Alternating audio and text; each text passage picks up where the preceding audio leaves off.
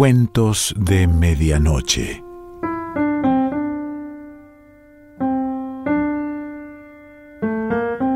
El cuento de hoy se titula Joven alma crédula y pertenece a Massimo Bontempelli.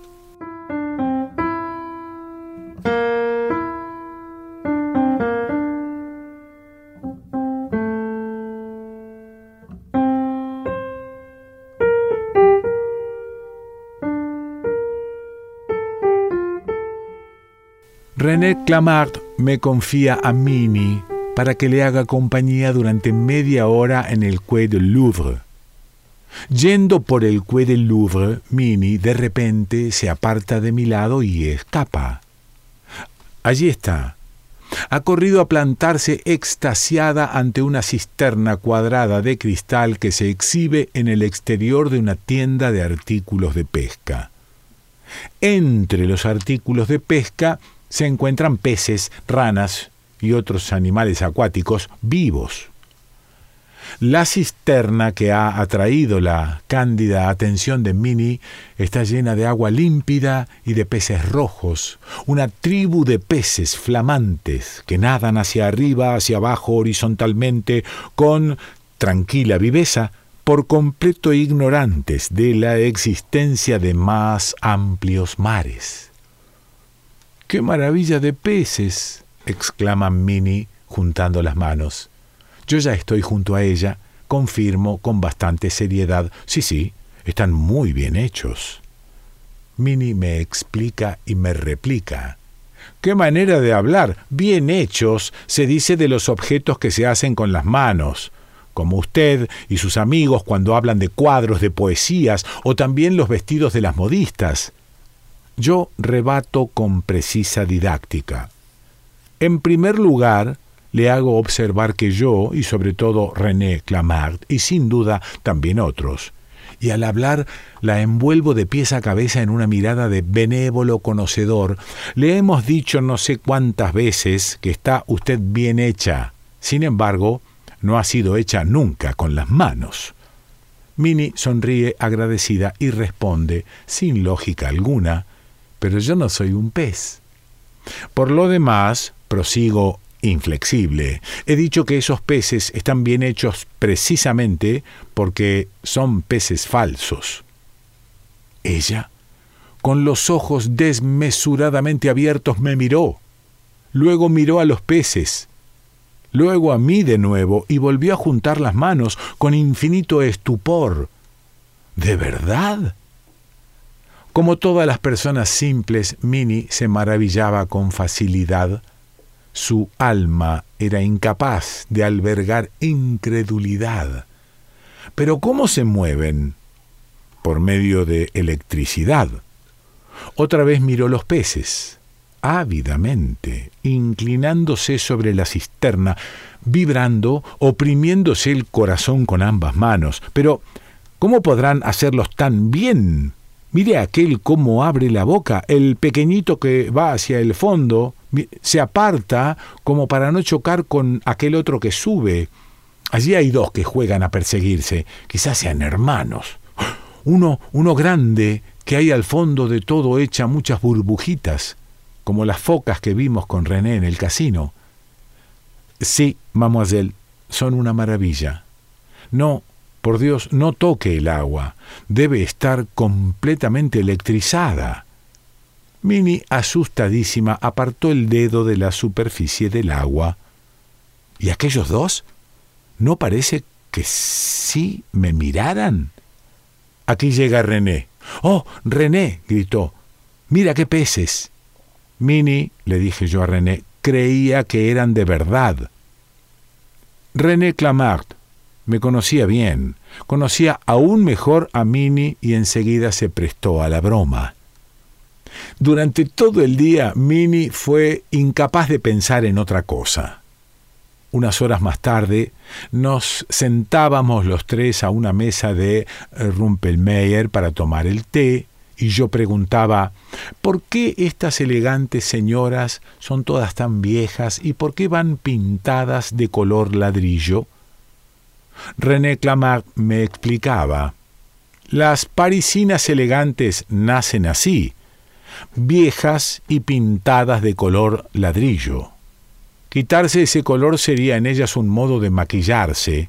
De cuando en cuando lo hace alguna, pero con tal práctica rejuvenece rápida y precozmente y entonces se avergüenza y se queda en casa, o por lo menos deja de venir por estos sitios.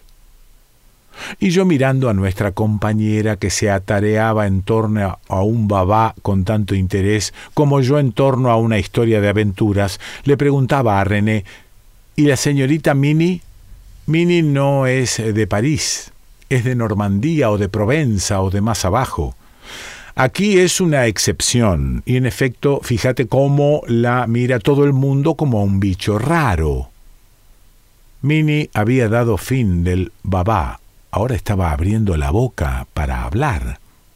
Mini, cuando se disponía a hablar, abría siempre la boca un poco antes, lo que producía un gracioso efecto.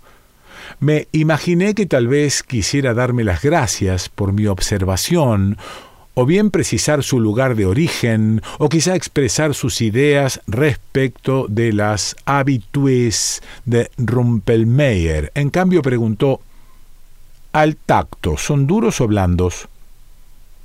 Por los clavos de Cristo. ¿El qué? Pues los pececitos rojos artificiales son blandos, como los de verdad. Y si se les saca del agua, ¿qué pasa? también como los de verdad están hechos a la perfección, se ponen a dar boqueadas, dan dos o tres coletazos y luego se ponen rígidos y ya no se vuelven a mover, igual que si se murieran. Y luego, luego pues se tiran y al cabo de unos días hacen como si se pudrieran. Mini reflexionaba profundamente y abría la boca y decía, y si eh, eh, se le da uno a un gato, se lo come, como si fuese auténtico. A la tarde siguiente, en el saloncito de Mini, mientras esperábamos a René Clamart, que ha salido a comprar unos puros. Mini, ya que este asunto le interesa tanto, le diré un secreto. Tras haber inventado esos pececitos artificiales tan perfeccionados, han empezado a hacer también otros animales, pájaros, por ejemplo, que cantan de maravilla. Sí, los he visto. En el Chaussée d'Antin son de Nuremberg. Justamente. Pero a esos, para que canten, hay que darles cuerda y mueven solo la cabeza y el pico y no vuelan. Esos son falsos de verdad, y al tocarlos se les nota duros como de metal. Sí, sí, esos a lo primero parecían enteramente reales, como los peces del Quai du Louvre, pero luego los han medio embalsamado para que la cosa no se divulgara demasiado. ¿Y por qué no se había de divulgar? Porque entonces se convertiría en una cosa corriente. Y además, aquí está el secreto. Se lo estaba diciendo, pero usted no me deja hablar. Han construido algún otro animal. Y luego... Pero júreme, júreme que no se lo dirá usted a nadie. Sí, sí, sí, se lo juro. Pues luego han fabricado hombres. Madre mía. Han hecho doce, seis hombres y seis mujeres. Santo Dios, ¿y cómo eran? Exactos, como los peces, exactos, como usted y como yo. ¿Y dónde están? No se sabe. Esa es la razón del secreto. Pocos días después de haberlos fabricado, se escaparon del laboratorio. Los han buscado por todas partes. Inútil. Andan por ahí, quién sabe por dónde. Pero... ¿estaban vestidos? Claro. ¿Y cuándo ha sido? Ah, hace más de un año. ¿Y dónde? Aquí, aquí, en París eran perfectos, resultaba imposible distinguirlos de los hombres y mujeres de verdad. Dese cuenta, Mini, quizá alguna vez hayamos visto a alguno de ellos sin saberlo. Quizá en el restaurante o por la calle o en el teatro o en el metro. Le ha mirado a alguien o incluso le ha hablado, tal vez fuera uno de ellos. No, no, no, no, basta. Tengo miedo. No volveré a salir de casa. Tienen. Tienen que encontrarlos. ¿Por qué no los encuentran? Ellos lo dirán, tienen que decirlo. Ellos, que son artificiales. Ellos. Ellos no lo saben, por supuesto, están convencidos de que son de verdad. Minnie se volvía loca. No sirvió de nada que yo y René Clamart intentásemos sacarla de aquella idea y le jurásemos que todo había sido una broma. Ahora dicen eso para tranquilizarme, pero sé muy bien que es verdad. Tal vez aquel que está allí. Basta. Basta, volvamos a casa. En cada persona que veía le parecía identificar a alguno de los hombres artificiales. Sollozaba y se debatía, quería refugiarse en su casa, luego en el cuarto más recóndito, luego en el rincón más oscuro. La obsesión no la abandonaba ni un momento. Por las noches gritaba en sueños, y yo y René la velábamos. Triste vida aquella. De cuando en cuando volvíamos a reiterar nuestro juramento, pero ya ni respondía y nos miraba largo rato con ojos de desesperada melancolía que se enturbiaban de llanto. René, por probar, le dijo una vez, pero, en fin, ¿qué más te da? Y fue peor. ¿Cómo que qué más me da? Y el no poder estar segura de que la persona que me ve, que habla conmigo, sea una persona de carne y hueso, antes prefiero la muerte. A veces, con la mirada perdida, decía, y ellos no lo saben. No hubo medio de que dejase París. ¿De qué vale? Pueden estar en cualquier parte. No quería ver a nadie y hasta despidió a la doncella. Ya no se levantaba de la cama. René y yo nos turnábamos para ir a comprarle algo de comer. Triste vida aquella, preñada de remordimiento. Cuando dormía, con un ceño depauperado, salpicado de sollozos, nos consultábamos febrilmente. En secreto pedimos consejo a médicos, que nos recomendaban que la divirtiéramos. Pero ¿cómo divertirla? La obsesión la reconcomía cada día más profundamente, hasta la médula de los huesos. Como un péndulo, repetía ella cíclicamente su pensamiento. Quizá alguien a quien he visto, con quien he hablado, deteriorada vida aquella de cómplice y de reo respectivamente. René y yo transcurríamos las horas en silencio y sin mirarnos. De repente un día, el mismo día y en el mismo momento, nos invadió, a mí y a René, el mismo terror.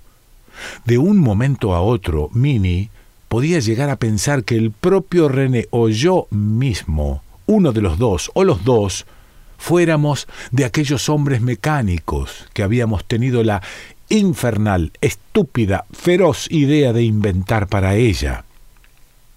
No fue eso lo que sucedió. Sucedió algo peor.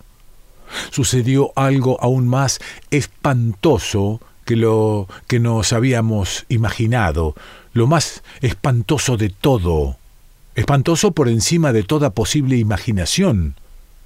Fue por la noche, noche de una primavera que había estallado con indiferencia sobre París, llenando de verde sus días y de templanzas sus atardeceres.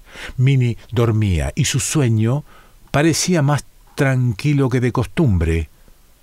René y yo, asomados a la ventana, contemplábamos cómo se mezclaban ásperamente luz y tinieblas en las calles y sobre los tejados bajo un cielo rojizo.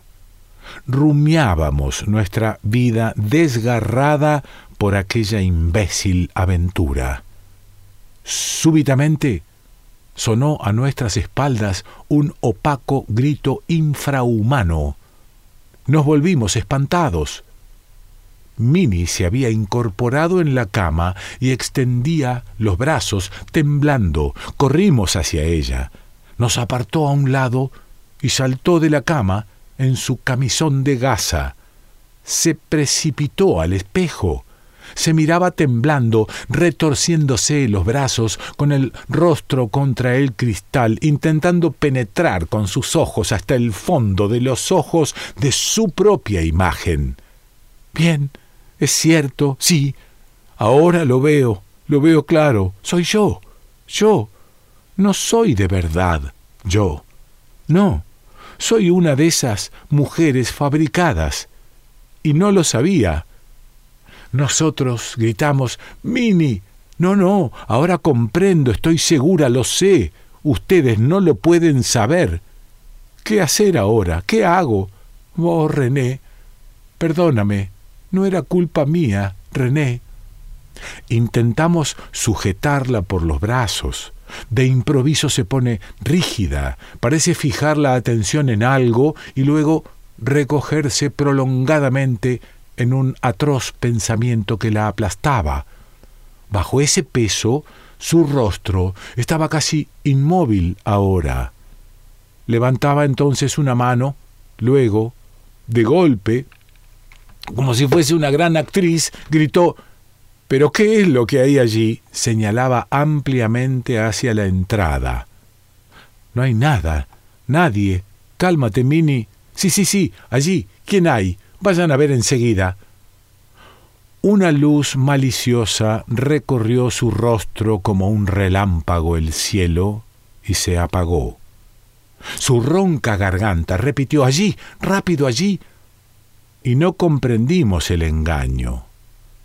Para tranquilizarla, corrimos a donde nos decía, pero no habíamos llegado a la puerta cuando de repente nos volvimos como avisados por un rayo y apenas alcanzamos a ver a Mini como una larva blanca volando hacia la ventana.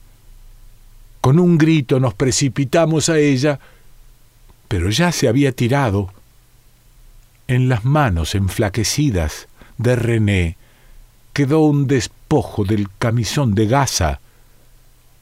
El cuerpo de Mini caía durante un tiempo que nos pareció inacabable. Luego oímos el golpe abajo sobre el empedrado.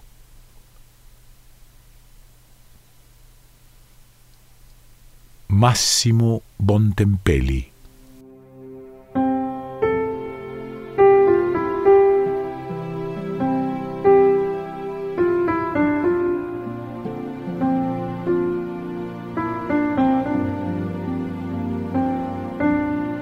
Cuentos de Medianoche.